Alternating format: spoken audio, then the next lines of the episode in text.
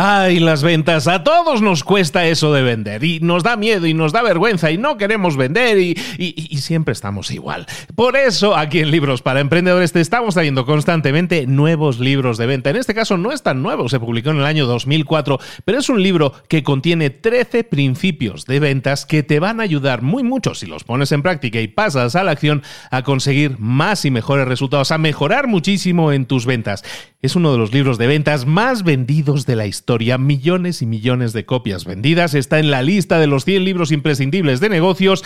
Y lo vamos a ver ahora. Publicado en el año 2004 por Jeffrey Gitomer, el pequeño libro rojo de las ventas, aquí ahora, en Libros para Emprendedores y más, comenzamos.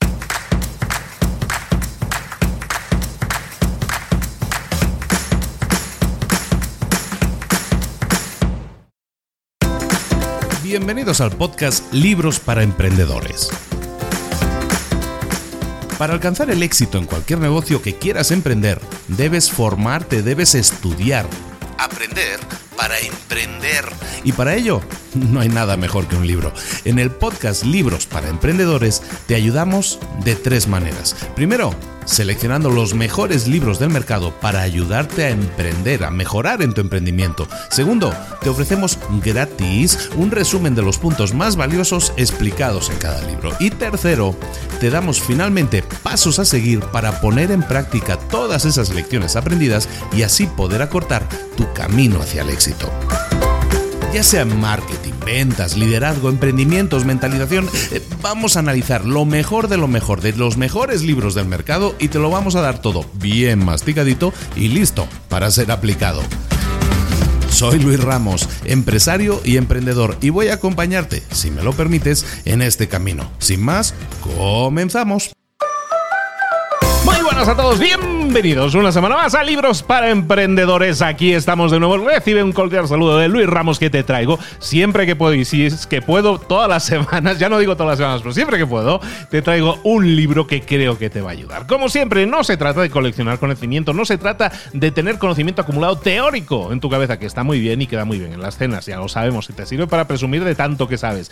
Pero ¿y si lo pusieras en práctica? ¿Y si en vez de leer tantos libros o en vez de escuchar tantos libros escogiéramos uno y dijéramos, ¿sabes que Lo voy a exprimir, le voy a sacar todo el jugo poniéndolo en práctica, pasando a la acción. Ese es un poco el, el, lema de todo esto, ¿no? Darte herramientas, pero para que las utilices, para que las pongas en práctica. Y una herramienta indispensable hoy en día, y que venimos una y otra vez a tocar piedra, a tocar hueso muchas veces, es lo de las ventas. Y es que las ventas se nos, se nos atragantan a mucha gente y no sabemos cómo manejarlas correctamente. Por eso, hoy te traigo otro libro que no es otro libro cualquiera, es uno de los libros más vendidos de la historia en el tema de ventas. Más de 5 millones de copias vendidas, libro imprescindible en la lista de los libros de negocios, de los 100 libros de negocios, pero todo eso está muy bien y todo eso es como muy marketing del libro.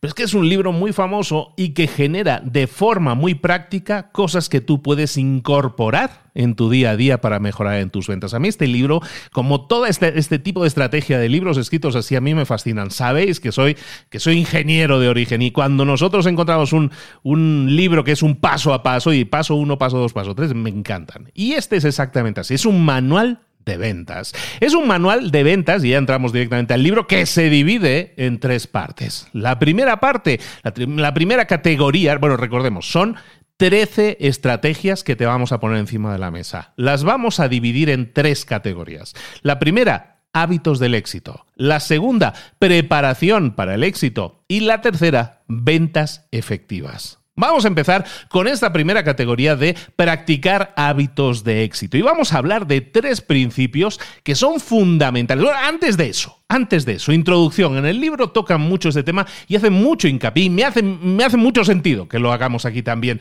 En el pequeño libro rojo de las ventas de Jeffrey Gitomer empezaremos analizando 13 principios, pero antes de eso, tenemos que entender que hay una pregunta que sobrevuela todo esto.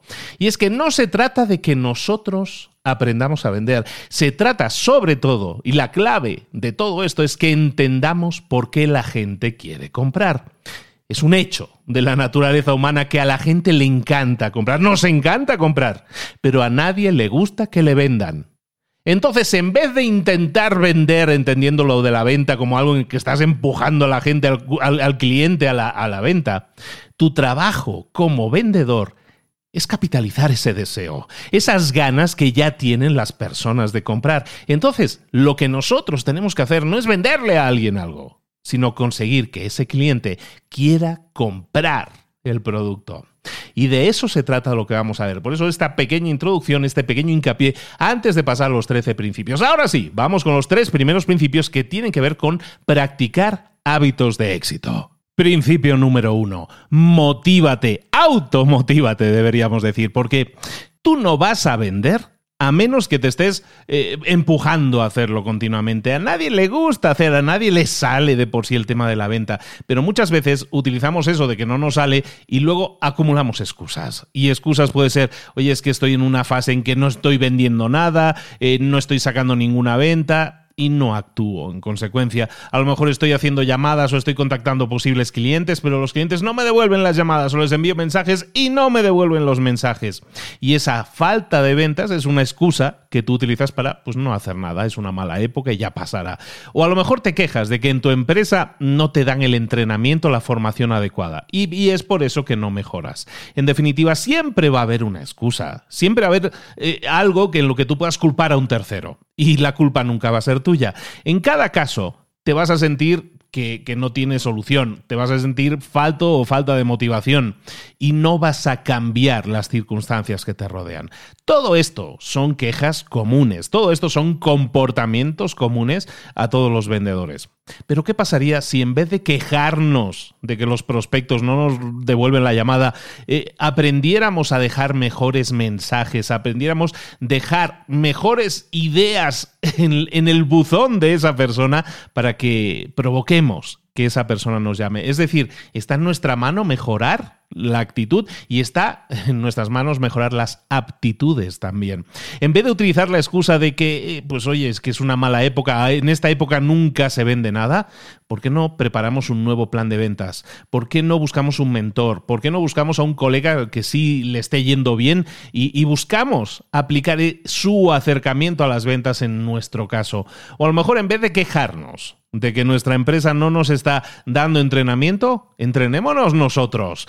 Podemos dedicar ese tiempo libre que no estamos teniendo en ventas, podemos dedicarlo a leer libros de ventas, a escuchar podcasts con resúmenes de libros de ventas, a mejorar mis habilidades presentando, a ser más positivo o a ser más creativo, por ejemplo. Es tu deber establecer metas. Las metas no las va a definir la empresa. Bueno, sí, la empresa va a definir una serie de metas o, o cuotas de ventas que tienes que cumplir pero ¿qué pasaría si tú te motivaras a ti mismo, a ti misma, no para alcanzar las metas de la empresa, sino las tuyas propias? Y que esas metas fueran más altas todavía que las que te demandan. Que tú consiguieras las metas que te plantea la empresa en las primeras dos semanas. Y las siguientes dos semanas de ese mes, lo que hicieras fuera generar más ingresos todavía para la empresa, para que tus colegas, tus compañeros, tus jefes estuvieran impresionados y fueran ellos los que te preguntaran, oye, ¿qué estás haciendo para conseguir todos esos números? Básicamente, vamos a trabajar hasta que nos duela. Pero para eso, como decimos, el principio número uno habla de que nos tenemos que motivar. Y eso no sale de la nada. Tenemos que cambiar lo primero, nuestra actitud. Si tú estás teniendo un día malo, a lo mejor es porque estás dejando que otras personas o otras circunstancias, otros eventos externos generen esa actitud negativa en ti.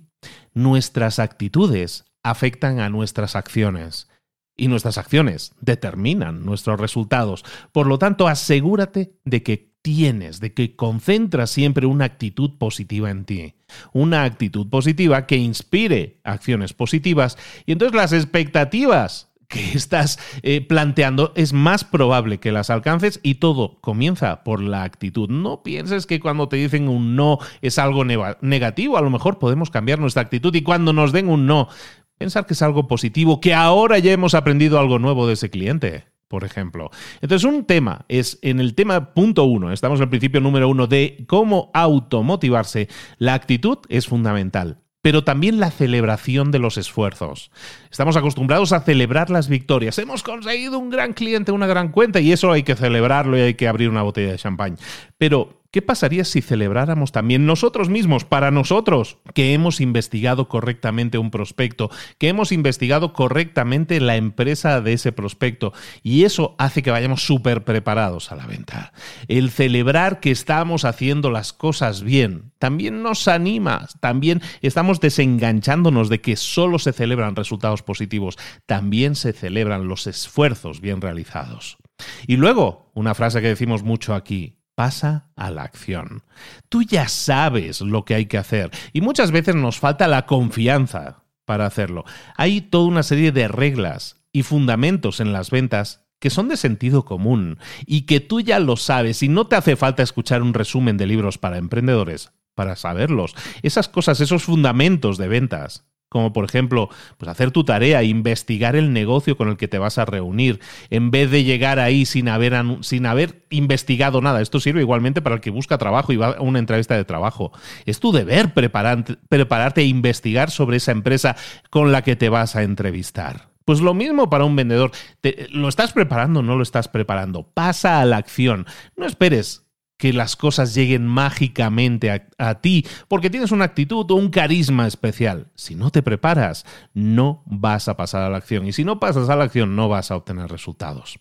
Y nunca, por último, para terminar este principio, nunca utilices el tiempo como una excusa. Decir que no tienes tiempo es un indicador de que estás evitando algo. Pregúntate por qué. ¿Por qué estás diciendo eso. A lo mejor es por miedo al rechazo, a lo mejor es porque te faltan habilidades de ventas, a lo mejor es porque tienes una imagen personal mejorable, a lo mejor es por, por falta de preparación. Muchas veces decimos que no tenemos tiempo porque hay algo más profundo ahí. Y ese algo más profundo siempre está en nuestra mano el solucionarlo. Y es mucho mejor decir eso, decir no tengo una buena imagen personal, voy a trabajar en ella, voy a mejorarla hoy mismo. Y de esa manera vas a ver cómo el problema de es que me falta tiempo para, para, mejorar en las ventas va desapareciendo. Entonces el primer principio de estos 13 principios que vamos a ver hoy es el principio, bueno, 12 más 1, ¿no? Luego dicen que 13 que no hay que decirlo, pues yo no tengo ningún problema. El primer principio es motívate, ¿no? Automotívate. El segundo principio es métete en tus asuntos. Cuando decimos métete en tus asuntos como un principio de ventas, ¿por qué lo estamos diciendo? Porque nos tenemos que ocupar, enfocar, si lo quieres ver así, en nuestras cosas, solo en nuestras cosas. Es esencial que, que tengamos éxito implementando nuestros principios de ventas. ¿Por qué? ¿Por qué decimos esto? ¿Por qué decimos métete en tus asuntos? Porque es muy fácil dejarse llevar por el drama que a veces hay en las empresas, el drama de otros. Ese drama que generan otros puede ser, puede tener que ver con tus colegas de trabajo, puede tener que ver con clientes, puede tener que ver con jefes o puede tener con proveedores. Todos, todos tienen problemas, todos son personas con problemas y es muy fácil desenfocarse y ponerse a escuchar y ponerse a opinar y, y al final distraerse por los temas, por los problemas de otra persona. Lo que estás haciendo en ese caso no es nada positivo. Estás perdiendo algo valiosísimo que es tu tiempo. Tu tiempo es finito, tu tiempo no se recupera nunca cuando lo pierdes. Y si haces eso, si te dedicas a escuchar, a entender el drama de los otros, tienes un riesgo, que es que, por un lado, te puedes impregnar de esas actitudes negativas, por otro lado, puede que estés dando consejos que puedan ser malos consejos y puedes incluso provocar que otras personas se molesten porque tú estás eh, del lado de una persona y no de la otra. En definitiva, te estás metiendo en algo que no es tuyo. Y al final no, no, lo necesitas. Eso no va a hacer que mejoren tus resultados. Entonces, cuando la gente llegue hacia ti pidiéndote algún consejo personal, recuerda, Tú no eres psicólogo, tú no eres consejero matrimonial. En vez de perder tiempo intentando resolver sus problemas, diles que busquen ayuda profesional. El único consejo de trabajo que tú deberías dar a alguien es que hagan aquello que disfrutan de verdad y que lo den todo en vez de dar consejos, convierte ese tiempo que estás dedicando ahora eh, a perder el tiempo con los otros, con los problemas de los otros, a enfocarte en tu propio desarrollo, en tu propio crecimiento personal. Es una de las mejores formas de ganar tiempo que es quitar tiempo a cosas que realmente nos suman. Entonces, el principio número dos decimos, ocúpate de tus asuntos.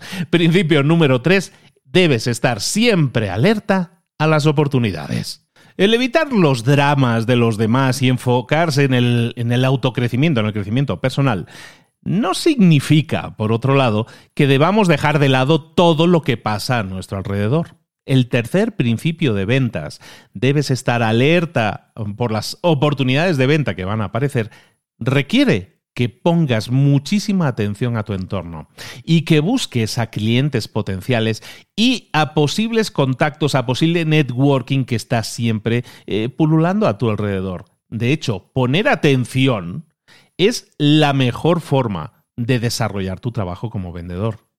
La gente muy a menudo se enfoca en su interior se enfoca en sí misma, pone el foco en sí mismo. Por ejemplo, en la pinta que tienen, ¿no? En la presentación física que tienen. ¿Qué pensarán los otros de mí? Eh, y es algo que les preocupa. Y es algo que, que, a lo mejor sí tenemos que hacer y que tenemos que preparar. Pero ¿qué sucede cuando nosotros ponemos el foco en nosotros mismos? ¿Sabéis cómo funciona una cámara de fotos? De esas cámaras de fotos que enfocan tan bonito que eh, ponen al, al personaje en primer plano enfocado y todo lo demás queda como difuminado. ¿Sabes lo que me refiero, no?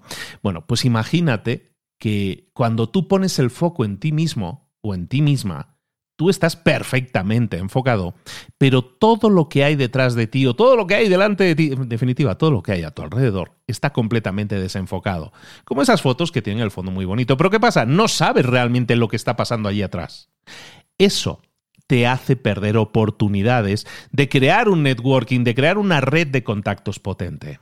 Imagínate que fueras a, una conferencia o fueras a un evento. Y yo soy primer culpable de eso, de lo que te voy a decir ahora, pero hay muy poca gente que vaya a un evento y se active como un radar buscando siempre encontrar a las personas clave en ese evento. En vez de eso, mucha gente está siempre buscando en un stand a ver si me dan stickers o pegatinas o me regalan algo o, dónde dan de comer o dónde dan de beber o voy a pasar un rato con mis amigos y voy a echarme unas risas. Y, y perdemos el tiempo, que es una oportunidad única de encontrar a otras personas que son elementos clave a lo mejor para nuestro crecimiento. Imagínate que tú llevas siempre una antena clavada encima de la cabeza que está constantemente escaneando su entorno en la búsqueda de una oportunidad oportunidad. En toda situación que te puedas imaginar, debes llevar siempre tu antena activada. A lo mejor es una cena, a lo mejor es una reunión, a lo mejor te cruzas con alguien en el aeropuerto. Siempre hay posibilidades de generar nuevos contactos, nuevos prospectos. Y esos prospectos pueden, como te digo, aparecer en un aeropuerto, en un restaurante, en el lobby de un hotel, en un ascensor, o incluso si estás en un evento de tus hijos del colegio. En definitiva, siempre vamos a estar alerta y todos estos tres primeros principios se basan en hábitos que dependen de ti exclusivamente, vamos a estar alerta para nuevas oportunidades. Ese es el principio número tres. Recuerda el principio número dos, ocúpate solo de tus asuntos y el principio número uno que hemos visto es motívate, automotívate constantemente. Todo esto son hábitos que nosotros debemos practicar y son hábitos que nos van a llevar al éxito. Vamos a seguir con el siguiente bloque de hábitos en el cual nos vamos a preparar ahora sí, para el éxito. Vamos con los siguientes cuatro principios. El principio número cuatro es desarrolla tu marca. Desarrolla tu marca personal. La cantidad de clientes potenciales que compran a un vendedor, es decir, que creen en esa persona y le compran, es lo que marca la diferencia muchas veces en las ventas. El que nosotros tengamos credibilidad, el que seamos una persona de, de pues ahora sí, de, con personalidad, con integridad, creíble, confiable, eso eso es algo que se cultiva. Y una vez lo consigues, los clientes entonces confían en ti. Y tenemos que desarrollar esa confianza en nosotros como personas. Cuando nosotros tenemos una marca personal fuerte, entonces nuestros clientes se convierten en clientes leales. Pero no a tu producto o a tu empresa, leales a ti. Los prospectos te llaman a ti, no a la empresa. Tú consigues citas con gente incluso de un nivel superior porque la gente habla de ti como alguien de referencia. ¿Cómo podemos desarrollar nuestra marca personal según el libro que estamos analizando hoy? Pues no es difícil, eh, pero tenemos que hacer cosas, tenemos que dedicar tiempo a desarrollar nuestra marca y hacerlo de forma consciente. Por ejemplo, el, el autor nos dice que lo que tenemos que hacer es establecernos como el experto, como el innovador, si es posible, en nuestro campo. Y esa reputación en esa comunidad de negocios va a hacer que nuestra compañía, que nuestra empresa, que nuestro producto sea visto de una manera mejor. Vamos a, buscar ser el líder en nuestro campo y en la comunidad. Vamos a buscar diferenciarnos de otros en nuestro campo y vamos a buscar crear demanda de forma indirecta para nuestro producto o servicio. ¿Qué me refiero con eso? Que tu marca personal, cuanto más sólida sea, menos vas a tener que ofrecer tu producto o servicio. Lo que va a hacer la gente es preguntarte a ti qué tienes para vender, que es muy diferente. El autor, por ejemplo, en este libro nos, nos relata eh, ¿Cómo consiguió convertirse en un experto en ventas? No convertirse, sino ser visto, ser percibido como un gran experto en ventas. ¿Cómo desarrolló esa marca personal? Pues en su caso se ofrecía constantemente como speaker para hablar en público, conferenciante, conferencista, según el país lo vamos a llamar así, pero vamos, dar conferencias a empresas, en eventos, en grupos cívicos. Eh, también se unió a, comunidades y organizaciones en las que buscaba tener un puesto de liderazgo, asociaciones, organizaciones en las que podía tener un puesto de liderazgo, para tener más visibilidad. Y también trabajó, y eso lo vamos a ver un poco más adelante, en construir una gran red de contactos con gente a la que él podía ayudar y a la cual ofrecía cosas de valor antes de intentar siquiera ofrecerles algo para vender. Además de este networking, otras cosas que hizo el autor que pueden ser interesantes y que pueden ser inspiradoras para muchos de nosotros, por ejemplo, pues eh, es escribir, escribía en una columna, en un, en un, periódico, y esa columna era de, sobre consejos de ventas. Entonces eso le dio mucho, mucho posicionamiento. ¿no? Otra acción que también veremos como uno de los principios es adoptar una política de dar valor siempre sin pedir nada a cambio. Ni siquiera sin pedir nada, simplemente estar constantemente ofreciendo valor adicional a las personas, que esto es un principio que vamos a ver después, y dedicar en la agenda tiempo específicamente a la construcción de tu marca. Si nosotros hacemos eso y además creamos contenido de forma distintiva, lo hacemos de forma creativa, de forma memorable, utilizamos nuestras redes sociales, por ejemplo, a lo mejor te escribes en un blog y eso lo utilizamos para posicionarnos delante de las personas a las que les interesa ese tipo de contenidos y gente con la que a lo mejor puedes hacer negocios, con eso vas a buscar convertirte en y ser percibido, percibida como el mejor en tu campo. Es decir, crear contenidos, exponerte ahí fuera, estar ahí con constantemente en la mente de la gente como alguien que es el experto en un determinado nicho de mercado. Tener una marca personal sólida es la diferencia entre tener que vender o tener a personas que te buscan para preguntarte qué es lo que tienes para vender. El principio número 5 es precisamente el de que crees una red de contactos, hacer networking. El networking, que básicamente es construir relaciones, con, contactar con gente y cuidar las relaciones que tienes con esas personas es una función esencial de cualquier negocio y evidentemente es una función esencial de cualquier persona que esté metido en el tema de las ventas. Y recordemos, ya lo hemos visto en algún libro anterior, hace, hace ya unos cuantos números, unos cuantos episodios, hablamos de que siempre nos estamos vendiendo en aquel libro de Vender es humano. Entonces, cuando nosotros entendemos eso, Sabemos que el networking es algo obligatorio para desarrollarlo dentro de nuestra capacidad como vendedores. Por eso, pausa un momento, abro paréntesis, hay un libro que tienes que leer sí o sí, que se llama El libro del networking, escrito por mi amigo hermano Cipri Quintas. Te saludo, un abrazo Cipri, pero es que has escrito el mejor libro de networking posible con toda una serie de principios que si todos los aplicamos, vamos a generar resultados. Y yo hablo por mí, porque gracias a Cipri, gracias a su, a su, libro, yo lo he podido aplicar y los resultados yo creo que son constatables y se puede ver mi crecimiento y mi desarrollo en todas las áreas que tienen que ver con networking. Cierro paréntesis. Ahora sí, volvemos al principio 5 de networking de este libro, del libro rojo de las ventas como evidentemente estamos diciendo, es importantísimo. ¿Qué es lo que tenemos que hacer? Pues tenemos que estar siempre conectando con la gente. Conectando significa ser reconocidos y ser reconocibles, como hemos dicho en el punto anterior, hacer nuevos contactos, construir nuevas relaciones, hacer amistades genuinas. De ahí es de donde van a salir tus prospectos, de ahí es donde van a salir tus ventas, de ahí es donde va a salir la gente que te, que te refiera, que te recomiende. Y ahí es como vas a construir una reputación y cómo tu carrera profesional va a ir a un siguiente peldaño, va a subir a un nivel superior. ¿Por qué? Porque te estás rodeando de gente que tiene un nivel también superior. Esto nos lleva a decir, oye, ¿y dónde lo hago? ¿Cómo lo hago? Hay un montón de oportunidades que se te presentan siempre para desarrollar esas conexiones, desde cámaras de comercio, desde eventos, desde eh, summits o cosas que pueda haber que sean eventos públicos en los que haya mucha gente que te interese conocer, porque son eventos o seminarios que tienen que ver con, con tu nicho de mercado. Y sabes que ahí va a haber gente. Los seminarios, los cursos que den formación sobre un tema específico que tenga que ver con tu nicho.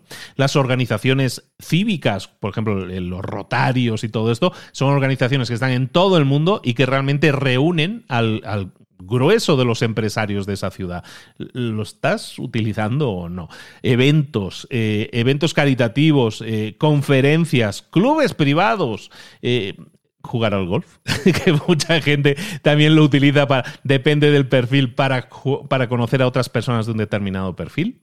Básicamente recuerda que cada vez que tú busques hacer networking con la gente, vamos a, intentar estar siempre preparados. Y estar preparados es volver al símil que decíamos antes de tengo una antena en la cabeza que siempre está buscando conocer a otras personas.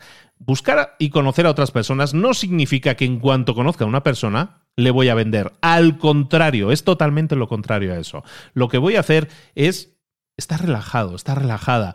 Eh, la intensidad la vamos a dejar para el trabajo en sí. Ahora estoy buscando hablar con esa persona, ponerle atención a lo que está diciendo, a lo que está indicando. La gente cuando les dejas hablar, cuando te preocupas por conocerles, tarde o temprano te van a decir esas cosas que, que tienen en la cabeza y que no les dejan concentrarse, sus problemas. Y es ahí donde tú a lo mejor puedes detectar si tú eres una posible solución a sus problemas escuchando es como podemos establecer un mayor networking muchas veces y, bueno, pues intentando dar ese tipo de retroalimentación. Fijémonos, como dicen en el libro, que hay algo muy interesante que es cada vez que nosotros enfocamos nuestros esfuerzos en el networking, en la generación de redes de contactos de calidad, ¿Qué es lo que sucede? Cada vez tenemos que hacer menos llamadas frías, que le llaman, ¿no? La llamada fría o llamada puerta fría es la llamada a alguien que no te conoce de nada. Si alguien no te conoce de nada, nunca va a estar esperando tu llamada, por lo tanto tu llamada nunca va a ser bien recibida o tu contacto. En cambio, si es alguien con el que has establecido una relación, con alguien con quien te conociste el otro día en un evento, esa persona ya no es un desconocido. Ahí ya no hay una llamada en frío, ya no hay una llamada a puerta fría. Es alguien que ya conoces y con el cual puedes retomar tu conversación y en ese caso sí llevarla a un siguiente nivel, en este caso una posible venta. Todo eso parte de un buen networking. Siempre hay posibilidades de negocio, todo el mundo está siempre abierto a hacer nuevos negocios y a escucharlos, pero siempre de boca de alguien en quien confíen, que consideren más cercano. Para eso tienes que haber cultivado esa relación primero. Recuerda, hacer networking no es conocer a alguien y ofrecerle tus servicios o tus productos, porque eso es lo contrario al networking. Si no, parece que estás siempre buscando el aprovechamiento propio en vez de escuchar a la otra persona para entender cuáles son sus problemas. Tiene sentido, ¿no? El principio número 6 es el humor. Vamos a hacer que sonrían. Y está claro que a lo mejor ni tú ni yo somos especialmente payasetes con el tema de los chistes o especialmente graciosos. Probablemente sea el caso, por lo menos a lo mejor es mi caso. Pero debemos saber una cosa. Cuando dos personas se ríen juntas, es una forma de, decir estoy de acuerdo contigo. Es una forma de, de aprobación. Cuando alguien se ríe contigo, no de ti, ¿eh? contigo, te está aprobando, está aprobando aquello que estás diciendo y está un punto, un paso más cerca. Y un paso más cerca o estar de acuerdo con la persona que tienes al lado, siempre es un paso más cercano a que pueda haber una venta, que pueda haber un negocio. Entonces, en otras palabras, vamos a hacer sonreír a la gente siempre que podamos. Pero claro, si a lo mejor nosotros no somos, no somos los reyes de la comedia, tenemos que mejorar nuestro humor, tenemos que mejorar y para eso tenemos que estudiar estudiar el humor, especialmente si tú no tienes humor, eh, un humor simpático de forma natural. Yo tengo algunos grandes amigos que son humoristas y tienen ese don de que parecen que no se esfuercen, pero no es eso. Se preparan, estudian, ponen atención a lo que sucede y de esa manera lo conectan con a lo mejor eventos graciosos o con chistes que puedan tener, pero están atentos a la conversación para entonces meter esa cuña que realmente hace reír o, o levanta el ánimo en ese momento. Y eso ¿Se puede aprender? Sí, se puede uno empapar. ¿Recuerdas cuando decimos siempre que somos el resultado de las cinco personas con las que pasamos más tiempo? ¿Qué pasaría si yo descubriera que, que, el humor es potente para mejorar mis relaciones y también para acercar más las ventas y empezara a estudiarlo? de forma. mira, por aquí tengo un par de libros que me recomendó precisamente Maider Tomasena que se llama, uno se llama Cómo escribir gracioso y el otro se llama Cómo escribir más gracioso. Están en inglés. ¿Por qué? Porque yo entiendo que el humor es necesario y a lo mejor yo no lo tengo tan desarrollado en la forma de que escribo, en la forma en la que hablo. ¿Y qué pasaría si lo empezara a estudiar? Entonces empieza a leer libros sobre el tema, empieza a ver a comediantes en la televisión, no que no tenías, no que tenías Netflix y lo veías demasiado, sabes que hay un montón de comediantes. ¿Cómo estructuran sus discursos? ¿Cómo explican una historia hasta llevarla al punto del chiste final? ¿Cómo hacen los giros? ¿Cómo hacen las sorpresas? ¿Por qué no empezar a, a ver cómo entregan su humor esas personas? ¿Cómo es la reacción de la audiencia en ese sentido y aprendamos también de eso? Al final, podemos también incorporar clases de actuación. Al final también nos podemos apuntar, como siempre decimos, a Toastmasters eh, o a cualquier club de oratoria y aprender a hablar en público. Y en Toastmasters, por ejemplo, eh, alguna vez lo he dicho, ¿no? Toastmasters es una organización de oratoria que está prácticamente en todas las ciudades del mundo. En todas las ciudades del mundo suele haber un club de Toastmasters o muy cerca. Y en esos clubes se practica la oratoria, hablar en público. Yo recuerdo, cuando yo estuve como un año y medio en un club de Toastmasters, ahora aquí, Aventuras del Abuelo, pues estuve un año y medio en, Toastmasters y recuerdo que me apunté, hubo dos, eh, cada seis meses había un concurso de aquella, no sé si siguen teniendo la misma estructura, pero eh, cada seis meses había un concurso, uno era de oratoria y el otro era de humor, uno era discurso humorístico.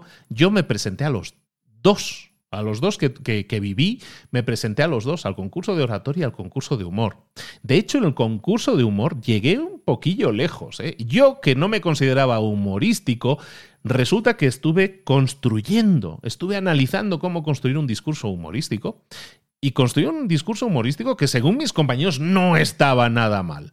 En definitiva, todos podemos hacerlo si nos esforzamos en hacerlo. Y eso va a hacer que practiquemos. Y muchas veces lo que ahora nos parece exagerado o nos parece fuera de nuestra área de confort, se convierta en algo más natural si lo empezamos a practicar como casi todas las cosas en la vida.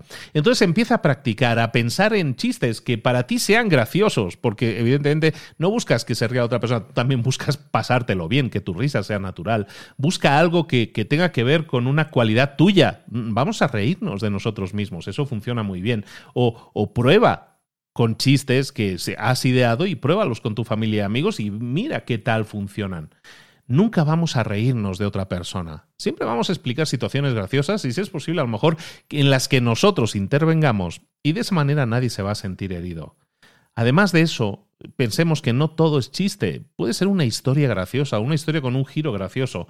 Muchas veces una historia simpática y explicada de una cierta manera mm, puede conseguir que generemos esa risa que estamos buscando. En definitiva, el humor debería ser el último, el último elemento que nosotros incorporáramos a nuestra estrategia de venta, pero debemos primero desarrollar nuestras habilidades de venta, convertirnos en un experto en nuestro producto, conocer a nuestro cliente y su negocio.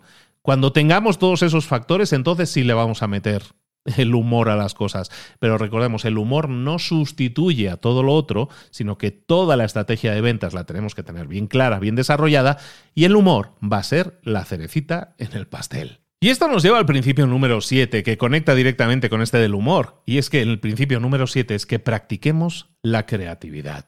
Junto con el humor, la creatividad es algo que va a hacer que tu discurso de ventas destaque, que sea recordado, que sea memorable. Y eso es lo que nosotros buscamos, ser memorables, ser diferentes, decir, ah, somos la persona que siempre acude a la mente de la otra persona cuando piensa en que tiene una necesidad que nosotros podemos suplirle. Entonces siempre vamos a intentar ser creativos en el momento en que nos comunicamos, en el momento en que hay algún tipo de comunicación. A lo mejor la comunicación es por, correo electrónico, a lo mejor la comunicación es por llamada, a lo mejor la, hay una serie de contactos que tú vas a tener con el cliente. ¿Qué podemos pensar para cada uno de esos posibles contactos como algo distintivo? Incluso nuestros mensajes de voz en el teléfono pueden ser distintivos y podemos tener mensajes que sean simpáticos, que sean memorables, que tengan que ver con tenemos humor a la hora de responder a las cosas. Nosotros podemos hacer preguntas a nuestros clientes y esas preguntas pueden ser, en vez de explíqueme usted sobre su empresa, cuáles son las necesidades de su empresa, que es una pregunta totalmente olvidable, ¿por qué no preguntarle cosas más específicas que tengan que ver con el problema que tiene actualmente esa persona. ¿Por qué no pensar que el seguimiento que le damos normalmente a la gente que hemos contactado es bastante deficitario por regla general. ¿Qué pasaría si yo después de reunirme con un cliente, en una eh, tener una reunión con un cliente, por ejemplo, le enviara o lo metiera en una lista de correo en que le enviara todas las semanas algún tip, algún consejo que tenga que ver con, con, su área, ¿no? Con su, con su nicho de mercado. O a lo mejor le compartiera información útil para esa persona. Ojo, útil para esa persona. O le compartiera testimonios. O lo apuntara a una newsletter de, de, de valor que nosotros estamos creando. ¿Qué pasaría si fuera creativo a la hora de darle seguimiento a mis contactos de esa forma? Haciendo algo diferente a lo que los otros están haciendo. ¿Qué tal si yo respondiera de forma también creativa a las objeciones. Todo eso son puntos de contacto, una objeción típica. No, yo no necesito nada, nosotros ya tenemos proveedor, ya estamos satisfechos con nuestro proveedor. Aquí en el libro te dicen, por ejemplo, pues ¿por qué no ser creativo en ese punto? Cuando te digan que ya tienen proveedor y que ya están satisfechos con él, ¿por qué no les dices que normalmente los clientes mm, nos dicen que siempre están satisfechos con los proveedores que tienen?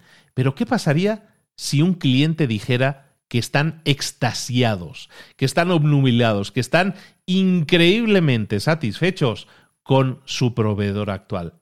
¿Qué preferiría usted? ¿Estar extasiado o simplemente estar satisfecho? Si nosotros hacemos ese tipo de comentarios, respuestas, gestión en este caso de objeciones de forma creativa, vamos a destacar no vamos a estar presionando a la venta, sino estamos utilizando el humor y la creatividad para conseguir que esa persona baje las barreras y diga, explícame más, que es algo que normalmente nos gusta que suceda. Antes de pasar a la última parte de este libro, porque ahora los, eh, los principios que vienen a continuación todos tienen que ver con, con, con, la venta, son técnicas de venta más que nada, ¿no? Todo lo que hemos aplicado ahora, lo que hemos explicado ahora. En el libro había un, había una nota, había una anotación al respecto de que muchos de estos puntos, o casi todos los puntos que estamos viendo en este libro, yo y yo, ahora yo Luis te diría, prácticamente en todos los libros que vemos, hay muchos puntos que nosotros ya sabemos. Todo esto que te estoy diciendo, tú ya sabes que mejoraría tus ventas si lo aplicaras. El problema es que muchas veces escuchamos uno de estos consejos basado o escrito en este caso por alguien que es alguien súper exitoso en las ventas y que te está dando estrategias que funcionan y que le han funcionado a él y a cientos o miles de personas. Te las dan y tú dices, va, ya las sabía, ya las conocía. Y, en el libro hablan de esto y, se me hace uno de los conceptos más interesantes a remarcar y me gustaría detenerme un momento en eso antes de pasar a los últimos principios que son técnicas de venta. Muchas veces vas a decir eso mismo, esa misma frase en la que tú vas a decir, eh, yo es que todo esto ya lo sabía, todo esto es repetitivo, todo esto ya lo hemos visto en no sé cuántos otros libros. Y yo te diría, sí, estoy de acuerdo contigo, todo esto aparece en muchos otros libros. ¿Te has preguntado por qué? ¿Te has preguntado por qué se repite constantemente muchas veces cosas que sabes que hasta son de sentido común o son de lógica? Pero tu respuesta a ello es, ah, esto ya lo sabía. La respuesta correcta cuando alguien te diga algo que ya sabías, no es decirles, ah, no, esto ya lo sabía. Con eso no haces nada. ¿Qué pasaría si en vez de decir o responder eso, dijeras, mira, ya lo sabía, pero es que resulta que yo no lo estoy poniendo en práctica? ¿Qué porcentaje de esfuerzo estoy poniendo yo en mi vida actual con esta cosa que yo ya sabía, pero que a lo mejor no estoy aplicando del todo? Cuando nosotros nos enfrentamos a consejos, nos enfrentamos a libros, nos enfrentamos a ideas que están diseñadas para mejorarnos en lo personal y en lo profesional, no tenemos que quejarnos por la falta de originalidad, sino tenemos que centrarnos en ver si nosotros las estamos aplicando o no. Y si las estamos aplicando, ¿en qué nivel de concentración lo estamos aplicando? Porque ahí está la verdadera clave de que tú tengas o no tengas los resultados que necesitas en tu vida. Los resultados llegan en virtud de lo que tú hagas, no de lo que tú pienses. Entonces sí, aunque pienses que eso es algo que ya sabías, sé humilde y reconoce que no lo estás haciendo. O lo estás haciendo, pero poquito. Entonces está en tu mano corregir esa situación. Siempre va a estar en tu mano hacer algo que no estás haciendo pero que tú puedes hacer, tú puedes decidir hacer. Entonces es importante que en todos estos puntos, que a muchos, y me llega el mensaje a veces, ¿no? Y algún amigo, mira, Cipri, a veces me dice, oye, estos libros, muchos puntos ya los hemos visto, ¿no? Son repetitivos, ¿no? Porque yo he leído muchos libros y me preguntan, ¿y no, no los sientes como repetitivos? Y yo le diría, sí, y le he dicho, a mucha gente le he dicho, sí, sí, los siento, muchos puntos y muchos libros pueden ser repetitivos. Pero el problema ahí no es que el libro sea repetitivo. El problema soy yo, que aún repitiéndoseme todas las veces posibles esa idea, yo no la pongo en práctica. Entonces vamos a darle una vuelta a este concepto. Esto es como una pausa que te doy aquí, pero esto también es una idea que se comenta en el libro y estoy fundamentalmente de acuerdo en todo esto que se dice. No nos quejemos de la original o falta de originalidad de una idea sino quejémonos de nosotros mismos si es que ya sabiendo que eso nos iba a ayudar, no lo hemos hecho. ¿Qué te parece? Da que reflexionar, ¿eh? da para pensarlo. ¿eh? Bueno, vamos a continuar con los siguientes principios. Vamos con el principio número 8. El principio, todos los que vamos a, ver ahora son principios, sobre todo estos tres que vienen ahora, son para captar la atención de nuestro cliente. Todo lo que viene ahora son estrategias de venta, técnicas de venta. ¿eh? Principio número 8, prepárate para vender. Hay tantísimos vendedores que entran a hablar con un cliente o a una llamada de ventas sin haber investigado nada sobre la persona con la que van a hablar que asusta. Cuando tú llegas con un prospecto y le dices, explíqueme de su negocio, le estás enviando un mensaje que básicamente es decirle a la gente, me interesa muy poco tu negocio, no he investigado nada, no me he preparado nada la reunión, empecemos de cero, explícame tú. Eso es una mala estrategia, evidentemente. Entonces, cuando nosotros nos estemos quejando, ay, es que lo de vender es tan duro, probablemente es porque no estamos trabajando duro en preparar nuestras estrategias de ventas, en preparar nuestras charlas de ventas. Como parte de tu planificación, haz la tarea, haz los deberes. Y parte de los deberes, o el deber principal antes de, iniciar una venta, es analizar el negocio, el prospecto, el cliente, el futuro cliente con el que vas a estar hablando. Investiga en Internet, en las bases de datos todas posibles, noticias, información sobre esa empresa. Estudia la página web de esa empresa. Eh, estudia todos los folletos, eh, todo lo que haya, eh, informes anuales, material de marketing, anuncios que hayan publicado. Analízalo todo. Analiza incluso cuáles son los proveedores o los clientes de esa, de esa entrevista que vas a tener para entender mejor cuáles son las relaciones que hay con cada uno. Habla con su competencia. Investiga cuál es la competencia de la persona con la que te vas a entrevistar. Consulta con gente que esté en tu red de contactos a ver si alguien conoce a alguien en esa empresa y cuáles son las referencias. Habla si es posible con empleados. Hoy en día a través de LinkedIn puedes saber quién trabaja en cada empresa y, a lo mejor hay alguien que esté cercano en tu red de contactos. Entonces podemos a lo mejor investigar, saber mucho más, tener referencias o información directa de esa empresa antes de sentarnos a hablar con la persona. ¿Qué sucede? Cuando nosotros hacemos eso, nos estamos preparando. Nos estamos preparando para vender.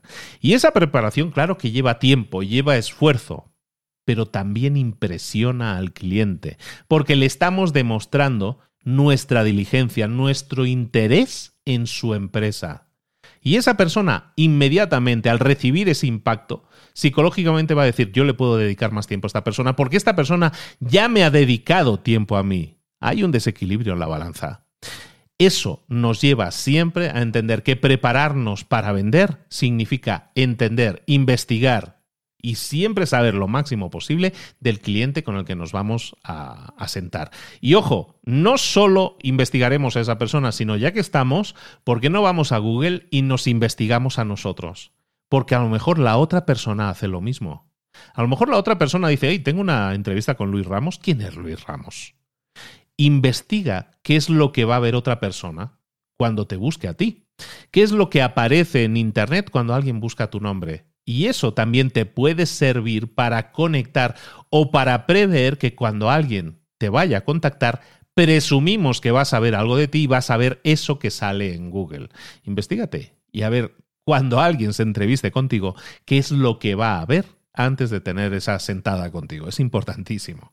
Luego, Principio número 9, vamos a intentar siempre reunirnos con la persona que tome las decisiones, el decision maker que llaman en inglés. Y es que hemos hecho en el punto anterior toda la investigación, todos estos principios que, que hemos visto anteriormente, y llega el momento de la reunión. Y buscamos que en esa reunión estemos siempre sentados con la persona que toma las decisiones. Necesitas buscar a la persona que toma las decisiones de verdad, no a una persona que es un, subordinado, a alguien que está por debajo, porque entonces es más difícil que generes una venta. Eh, y eso se lleva muchas veces en el terreno de lo personal. Es que yo tengo que hablar con mi mujer antes de, antes de decir que sí a las cosas. ¿no? Hay muchas veces que el que toma las decisiones no es el que está presente. Siempre, si es así, nosotros por adelantado deberíamos detectar eso. ¿vale? Si tú te centras en conseguir entrevistas con quien sea en una empresa, te puedes encontrar que estás eh, que te encuentras atascado con una persona que no tiene capacidad de decisión, que necesita volver a presentar, representar de nuevo todo lo que tú has dicho, llevárselo a otra persona. Y cuando eso suceda, si te pasa y es muy habitual que te pase, siempre lo que vas a hacer es intentar confirmar con ese gestor con el que te estás entrevistando si él es la persona que va a tomar la decisión. Y si no es la persona que va a tomar la decisión, entonces incorporar a esa persona como parte de nuestro equipo. Empezar a hablar de nosotros, de nosotros como equipo y de cómo podemos llevar esta presentación a la persona que realmente toma las decisiones. De alguna manera formar un equipo con esa persona, incorporarla en la estrategia. Y luego, detectar inmediatamente quién es la persona con la que tenemos que entrevistarnos y volver a intentar quedar en ese momento para ver a esa persona, para volver a hacerle la, la presentación de nuevo directamente a esa persona. Muchas veces la persona que toma las decisiones no se va a querer reunir contigo. Entonces, para eso lo que tenemos que hacer es crear razones que sean convincentes para que esa persona quiera reunirse con nosotros. Y ahí es donde entran muchos de los principios que hemos visto anteriormente. Si yo he desarrollado bien mi networking, si yo he desarrollado, bien mi red de contactos, entonces es mucho más fácil que la gente reconozca que que, me conocen de algo, que me han visto en alguna parte, si yo he creado contenido, si he desarrollado mi marca, es muy probable que yo sea una persona mucho más reconocible en ese campo. Y eso es mucho más probable que haga que las reuniones sea más fácil conseguirlas. Esto pasa siempre. Si yo ahora te dijera, por ejemplo, que desde que hago el podcast, eh, desde que creo contenidos y he generado una base de seguidores, es en definitiva, desde que yo he desarrollado mi marca personal, tú te puedes creer que a mí reunirme con directores de empresas o directores de multinacionales me cuesta mucho menos. Yo creo que no es muy difícil de creer. ¿Por qué? Porque, bueno, de hecho he entrevistado a muchas personas que son líderes, que son dueños de empresas con 10.000 empleados. Eh, ¿Hemos hecho todo ese tipo de contactos? Sí. ¿Tenemos un networking que funciona? Sí. Pero funciona sobre todo porque yo he trabajado mi marca personal, porque yo he trabajado mi networking. Y entonces conseguir esas entrevistas es mucho más fácil.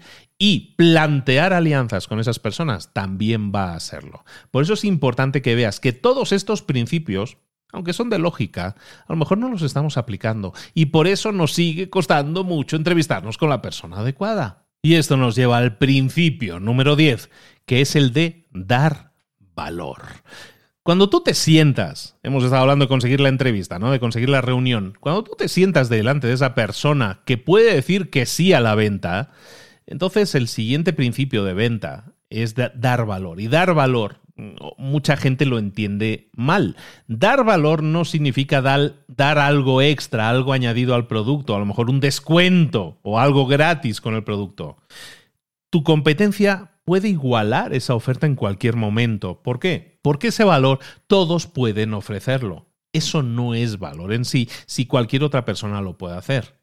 Entonces, si tú quieres aumentar las posibilidades de generar una venta, eh, no hagas promociones esperando que eso signifique dar valor, sino da valor.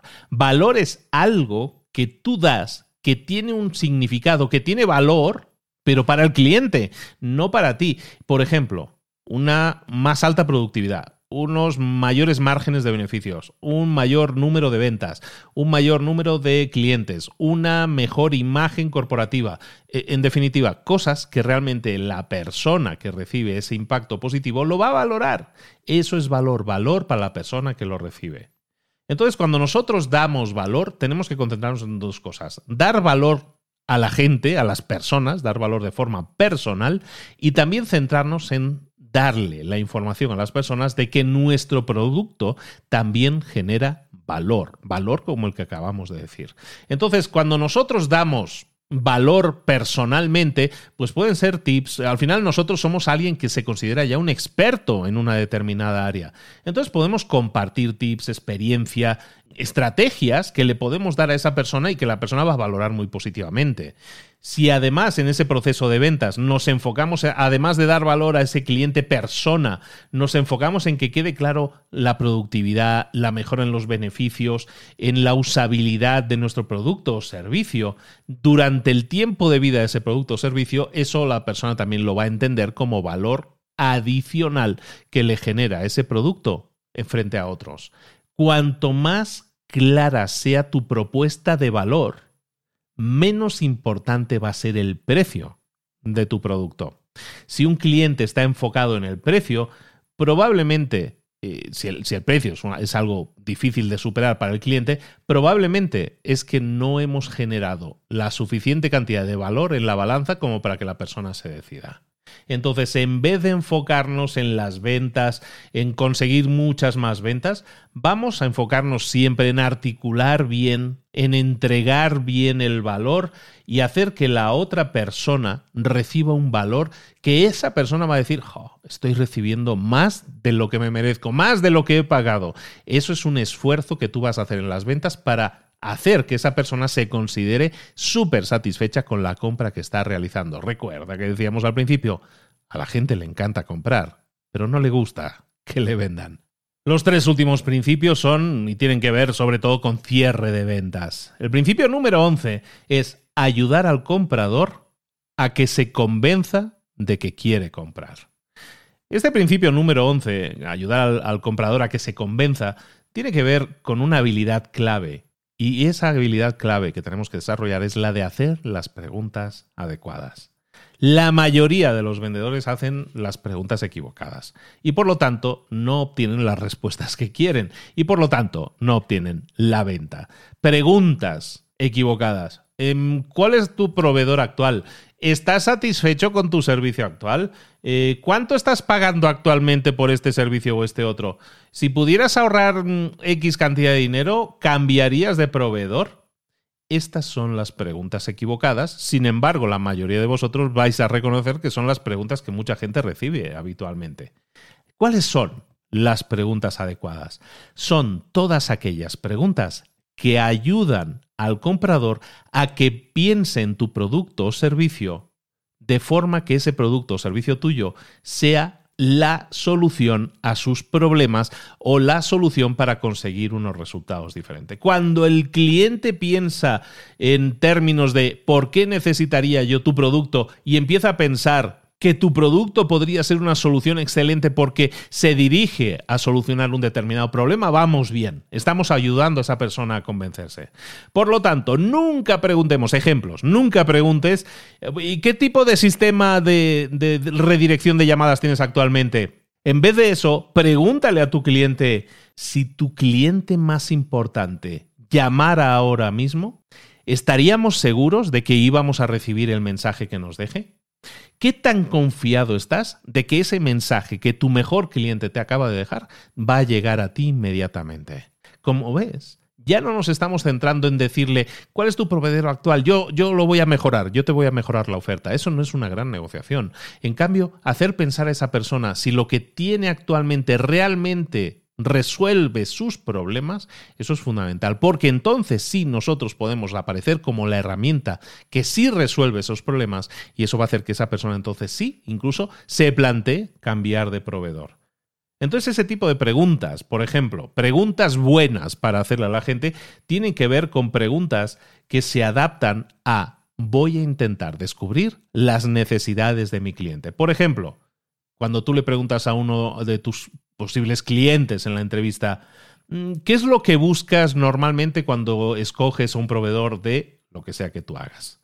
¿Cuál ha sido tu experiencia con estas situaciones determinadas? ¿Qué es lo que cambiarías en la experiencia que tienes actualmente en determinada situación? ¿Cuál ha sido el mayor obstáculo al que te estás enfrentando actualmente? ¿Qué es eso que más te frustra actualmente de las cosas que estás realizando con este o en este problema o en esta temática. ¿Cómo reaccionan tus clientes cuando sucede X cosa? Como ves, lo que estamos haciendo son preguntas que, que nos hacen ser memorables. Preguntas en las que yo estoy buscando saber más del cliente, sobre todo de sus problemas no resueltos de la frustración que pueda sentir ahora. Entonces, cuando yo me, estoy diferenciando, estoy buscando tener un éxito donde otras personas no lo, han no lo han tenido antes. Cuando conseguimos que la persona responda a este tipo de preguntas, esa persona está admitiendo implícitamente que entiende que tú te preocupas por él. Y cuando eso sucede, la venta está más cerca. El principio número 12 se basa en que eliminemos el riesgo para el comprador. Normalmente el mayor obstáculo en una venta es el riesgo que el cliente siente o cree que puede, que puede tener si compra tu producto. Entonces siempre nosotros tenemos que ser capaces de detectar eso e intentar eliminar o eliminar de forma efectiva ese riesgo. Y entonces ese cliente comprará. Un riesgo es cualquier cosa que haga dudar al cliente sobre si tiene que comprarlo o no. Entonces muchas veces es difícil identificar el riesgo, para eso tenemos que hablar con esa persona. Normalmente los riesgos que, la gente tiene en la cabeza, en la mente, son eh, ¿estoy invirtiendo el dinero? ¿Estaré invirtiendo el dinero de forma adecuada o estoy cometiendo un error? ¿Me veré en, en mal lugar si esta compra luego no funciona y me deja en una, en una posición incómoda? A lo mejor estoy ¿Sería un riesgo financiero demasiado alto o es algo que me puedo permitir? Otra pregunta, otra duda es, ¿realmente lo necesito? ¿Y si luego me arrepiento de haberlo comprado? Otra pregunta, otra cosa que se puede hacer la gente, te puede tener dándole vueltas, eh, revoloteando en la cabeza de la gente, puede ser, eh, ¿podría conseguir algo más barato en otra parte? Otra pregunta que se hace la gente podría ser, ¿esto lo quiero yo realmente? Eh, ¿Se ve diferente o será diferente de lo que yo veo aquí en la descripción luego lo que voy a recibir? O a lo mejor la pregunta que se hacen en su mente es, mm, ¿y esto va a funcionar? ¿Y si no funciona? ¿Qué tan rápido va, a convertirse en algo obsoleto, en algo anticuado?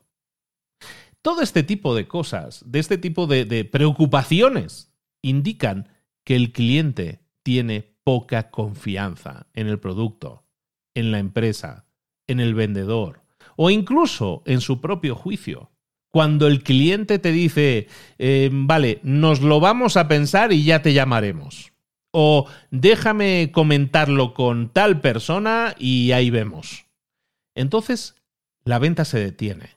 Entonces tienes que, es obligatorio básicamente, detectar cuál es el riesgo e intentar eliminarlo descubrir y contraatacar, en este caso, intentando darle solución a todos esos eh, problemas, esos pensamientos limitantes que están impidiendo la venta. Entonces, intenta preparar siempre un listado de obstáculos posibles y vamos a intentar identificar los riesgos potenciales que ese cliente siente y vamos a preparar respuestas o frases que eliminen esos riesgos y vamos a practicar esas respuestas hasta que seamos unos maestros dando esas respuestas. También tenemos que entender que cada persona es diferente y hay gente que tiene una tolerancia al riesgo mayor que otras personas. Entonces hay veces que una persona puede tener muchas más preocupaciones que otra, que a lo mejor solo tiene una o dos. Y lo que vamos a hacer es intentar detectar esas preocupaciones e intentar eliminarlas. Recuerda que si este producto no te funciona como tú esperabas, recuerda que siempre nos lo puedes regresar y te devolvemos el dinero. El típico de si el producto no responde a las expectativas, entonces te reembolsamos completamente tu dinero. O si te estás preguntando si este precio es el mejor precio posible, que sepas que si encuentras este producto más barato en otra parte, nosotros te igualamos ese precio más barato. Lo que hacemos con todas estas cosas que son frases ya más predefinidas, porque ya hay mucha gente que ha trabajado este tema de los obstáculos y probablemente muchos te suenen, lo que estamos haciendo es detectar un obstáculo y eliminarlo. Que esa persona se sienta más segura, que no haya tanta incertidumbre a la hora de tomar una decisión. Si aún así le costara, tenemos que entrar en el punto, en el área de riesgos y recompensas. ¿Cuál es el riesgo para el cliente si no hace nada, si no adquiere tu producto? ¿Cuál es el riesgo al que se enfrenta? A lo mejor no tiene nada para solucionar ese problema que se cierne sobre él. Entonces vamos a poner encima de la mesa los riesgos a los que se enfrenta esa persona, pero también las recompensas que puede recibir esa persona si pasa la acción, si toma la decisión de comprar tu producto o servicio. De ahí vamos a gestionar todo eso que puedan ser riesgos que le impiden a la persona tomar la decisión de compra y vamos a intentar derribarlos dándole soluciones creativas que sirvan para que esa persona al final sienta mucha más certidumbre y diga, está bien, compro. El último principio, el principio 12 más 1, el 13, el principio número 13 es hacer que los clientes hablen por ti, que sean los clientes los que convenzan a tu próximo cliente a que realice la compra. Este principio de ventas tiene que ver con los testimonios de clientes. Los testimonios de un cliente satisfecho ayudan mucho a, vender. Sin embargo, no se utilizan muchísimo. y aunque se habla mucho de ello, realmente no se llegan a utilizar. Se utiliza bastante, honestamente, en el tema de, productos en línea, pero no en los productos tradicionales. Prácticamente ahí no se utiliza casi nada y realmente da muchísima credibilidad. De hecho, los, los testimonios de clientes son muy creíbles porque cuando eres tú la persona que está hablando de una oferta, de un producto, de un servicio, de lo bueno que es, pues mm, eso puede ser percibido como que estás presumiendo, ¿no? O, que estás diciendo qué bueno soy, qué bueno soy. En cambio, cuando es otra persona, cuando es un tercero, cuando es un cliente satisfecho el que da su testimonio, entonces se convierte en una prueba del valor de ese producto. Entonces, si se hace correctamente, los testimonios van a empujar a la gente a realizar la compra. Y para eso los testimonios deben ser específicos, no deben ser genéricos. Por ejemplo, un testimonio genérico, oye, pues es que la gente de la empresa tal es maravillosa. Hemos estado haciendo negocios con ellos durante años, oye, fantástica persona. Eso, aunque sea un testimonio que te está diciendo cosas bonitas, realmente no es un buen testimonio de venta. Si lo hacemos en vez de genérico como es ese, lo hacemos específico y ese específico puede ser he utilizado este producto y la verdad, y he mejorado mis habilidades un 100%. O desde que tuvimos este entrenamiento, mis empleados ahora, ahora sí me escuchan. O mis empleados están totalmente alineados con la misión de la empresa y ahora hemos aumentado la productividad.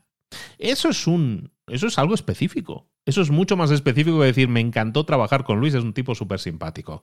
Claro que te lo agradezco y qué bueno que piensas eso de mí, pero eso no es un gran testimonio que ayude o convenza a otras personas de decir, ay, sí, pues mira, si Luis ha sido tan simpático con esa persona, voy a comprarle yo también. Evidentemente la gente no compra por eso, pero si yo veo a otra persona que ha obtenido un resultado que yo no tengo, entonces yo voy a decir, mira, yo quiero el resultado que tuvo esa persona. ¿Esa persona utilizó los servicios de Luis? Pues yo voy a utilizar los servicios de Luis porque quiero ese resultado. Los testimonios pueden ser escritos, pueden ser en vídeo, pero, pero tenemos que buscar crear el mejor testimonio posible. Entonces, em, investiga un poco cuáles son otros testimonios que a ti te llaman la atención que puedas ver en tus nichos de mercado o a lo mejor en otros nichos de mercado. Entonces, antes de comenzar, analiza esos vídeos similares en esas o en otras áreas para hacerte una idea de qué es lo que necesitas. Vamos a buscar que la producción sea buena. Un testimonio que está grabado con tu teléfono y parece que tengas el baile de San Vito en la mano porque se mueve mucho, no te va a ayudar.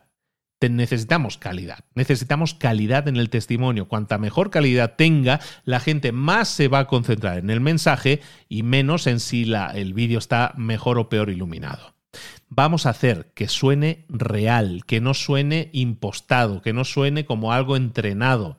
Vamos a establecer una conversación con ese cliente satisfecho y vamos a sacar de ahí las preguntas en las que esa persona va a dar una respuesta específica, va a describir de forma específica cómo podemos eh, disfrutar de este producto o servicio y obtener un resultado muy específico gracias a este producto o servicio. Lo que vamos a hacer en este caso, siempre con un testimonio, es hacer que sea el cliente, el cliente satisfecho, el que hable ya que un cliente que habla bien de nosotros, como decimos, siempre va a ser un cliente que va a convencer mucho más, que va a vender mucho más nuestro producto que cualquier otro discurso que nosotros hagamos. Y aquí los tienes. Estos son los 13 principios de venta del pequeño libro rojo de las ventas, que como hemos dicho antes, previamente, probablemente no te suenen a nada nuevo pero esa no es la, el comentario que quiero que tengas. El comentario es, sí, probablemente ya los he escuchado antes, pero aún así los estoy poniendo en práctica, sí o no. Y si no los estoy poniendo en práctica, recuerda lo siguiente, no tienes que llevarlos todos a cabo para conseguir una venta. Pero cuantos más principios implementes en tu estrategia de ventas, más fácil va a ser que generes nuevas ventas. Si ahora mismo tus resultados y tus ventas no son los que quisieras, probablemente es que hay un par de principios que deberías, aunque los conozcas, deberías incorporarlos a tu vida, a tu desarrollo profesional, a tus ventas. Hasta aquí el libro rojo, el pequeño libro rojo de las ventas, un libro que se lee muy ágilmente y que te hemos traído aquí con esos 13, 12 más 1 principios que puedes poner en práctica para conseguir más ventas. Recuerda que tienes muchísimos otros libros, bueno, muchísimos, varios libros de venta, también en libros para emprendedores que te pueden ayudar si quieres eh, profundizar en el tema de las preguntas. Tenemos el de spin selling, por ejemplo, pero tenemos el de vender es humano. Tenemos un montón de libros aquí que puedes utilizar como herramienta para mejorar tus resultados. De nuevo, coleccionar conocimiento te sirve de muy poco. Aplicar conocimiento que has adquirido te sirve de mucho. Ponlo en práctica, pasa a la acción, obtén resultados diferentes. Ahora sí, dejamos aquí este libro y un momentillo, por favor, solo quiero avisarte de una cosa. Hace unos meses yo cambié un poco mi discurso para para redondearlo, yo creo que es un discurso más redondo que tiene que ver con el pitch, con lo que yo hago, con lo que yo creo que es mi misión de vida. Creo que mi misión de vida es ayudarte o ayudar a las personas a conseguir una mejor empresa, una mejor marca y un mejor tú. Y eso hace que yo empiece a analizar mis contenidos, ¿no? De esa forma. Porque creo mucho que esas tres, esas tres vertientes nos ayudan a crecer tener una mejor empresa, una mejor marca personal en este caso, y un mejor tú, una mejor versión de ti. Y entonces empecé a analizar qué es lo que yo estoy haciendo con mis contenidos. Y ya sabéis que yo me centro sobre todo en los podcasts. Lo que he estado haciendo durante estos años, empecé con libros para emprendedores, este que estás escuchando ahora, y que ahora ya tenemos en dos episodios semanales, y estoy muy contento de la recepción que están teniendo, por cierto, los, los episodios de jueves, que son episodios cortos. Pues te decía, yo empecé con libros para emprendedores. Luego en el 2018 empecé con, con Mentor, Mentor 365 entonces y luego Mentor 360. En el 2018, ya tres años. ¿eh? Y, y entonces empiezo a analizar y digo, si yo quiero ayudar a la gente a tener una mejor empresa, mi canal de emprendedores ya lo tengo, libros para emprendedores. Si yo quiero ayudar a alguien a ser una mejor versión de sí mismo, ese canal, esa información ya la tengo y aparte la comparto con los mejores mentores del mundo. Se llama Mentor 360. Pero, ¿cómo ayudo a las personas a desarrollar una mejor marca? Si tengo un producto, que es el máster de marca personal, que precisamente ahora, si quieres apuntarte, eh, ahora estamos matriculando personas, siempre hay una entrevista previa, pero no me quiero desviar. En marca personal tengo un producto pero no tengo unos contenidos alrededor de ellos. Sí hay varios episodios en Mentor 360 en los que he hablado de marca personal y todo eso, sí. Y también en mis canales y redes sociales hablo de marca personal, sin duda. Acabamos, estamos terminando en esta semana un, un mes completo de formación gratuita, ¿no? Que se llama Tu marca personal. Y por ahí va la cosa. Lo que he decidido es que ya que yo soy Luis, el de los podcasts, que esa es un poco mi marca también, yo creo que es sano que vosotros tengáis herramientas en cada una de estas vertientes. Si tú quieres desarrollar una mejor empresa, tienes libros para emprendedores, siempre lo has tenido. Si tú quieres desarrollar un mejor tú, una mejor versión de ti, también tienes podcast y se llama Mentor 360. ¿Y si quieres desarrollar una mejor marca? Hasta ahora no lo tenías. Y, y, la palabra clave aquí es hasta ahora. Hasta ahora no teníamos podcast de marca personal y eso se termina ya. La próxima semana comienza la emisión de un nuevo podcast. Creo mi tercer podcast. Se llama Tu marca personal, nombre que le sonará a muchos porque ya hemos estado haciendo durante 30, 40, 50 sesiones gratuitas ya en Clubhouse, en Instagram también ahora. Estamos emitiendo todas las mañanas. ¿A dónde voy con esto? Yo creo que hay que ser coherentes como marcas. Y es lo que intento ser. Entonces, ser coherente significa mi, mi, discurso, mi mensaje es quiero ayudarte a tener una mejor empresa, una mejor marca y un mejor tú. Es necesario que mis contenidos te ayuden a conseguirlo. Evidentemente luego voy a crear productos o servicios y, y, a las personas más interesadas pues van a pedir información sobre ellos. Pero aunque no sea así, yo tengo la obligación de impactar a la mayor cantidad de gente posible. Y es lo que voy a hacer. Por eso, a partir de la próxima semana, coincidiendo que el fin de semana es mi cumpleaños, por cierto, vamos a iniciar, vaya cumpleaños que me doy, ¿eh? más trabajo todavía, pero con mucha ilusión doy inicio la próxima semana a un podcast que se va a llamar Tu marca personal. Y te voy a, pedir que seas cómplice. No ahora, durante esta semana, el jueves tenemos otro episodio, pero el viernes voy a publicar un episodio especial. Un episodio especial en que te voy a pedir un favor. Un favor muy grande. Y es que quiero que empecemos a lo grande. Y bueno, pues ahí te voy a pedir un favorcillo y lo voy a hacer también por todas las redes sociales. El lunes creo que es el lunes cuando lo vamos a publicar. No, espérate, te estoy engañando. Será el martes. El lunes vamos a tener libros para emprendedores. El martes, o sea, va a ser la próxima semana, pero será el martes.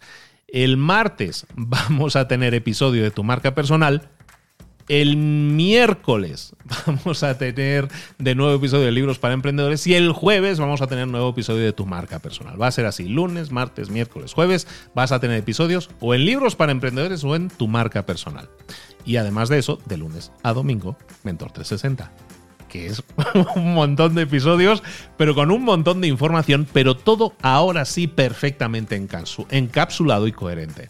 Espero que haga sentido para ti. Perdón por el rollo, pero bueno, para los que me seguís desde hace mucho tiempo, espero que os sume, que os ilusione y espero también sumaros como seguidores en este nuevo podcast que os garantizo que va a ser memorable. Como todo lo que hago, busco que sea un contenido que dure, que sea perenne, que puedas escuchar de aquí a cinco años y te siga sumando. Y en esas vamos a estar, dos episodios por semana tu marca personal. Dos episodios por semana, libros para emprendedores y de momento siete episodios por semana en Mentor 360. Todo orientado a que tengas una mejor empresa, una mejor marca, ahora sí, y un mejor tú. Espero contar contigo ¿eh? y necesito tu complicidad para que hagamos de esto algo muy grande. Cuento con ella. Ojalá y así sea. Muchísimas gracias a todos. Espero que os haya gustado este resumen del pequeño libro rojo de las ventas. Y ya sabéis que vienen las curvas. Ya había anunciado que venía en algunos sitios, había dicho que venía un nuevo podcast. Llega el momento. La próxima semana tu marca personal. Ya hablaremos un poquillo más de ello. Recuerda, necesito tu ayuda para que hagamos de esto algo muy grande. Recibe un cordial abrazo, un cordial saludo de Luis Ramos. Nos vemos la próxima semana en Libros para Emprendedores. ¡Hasta luego!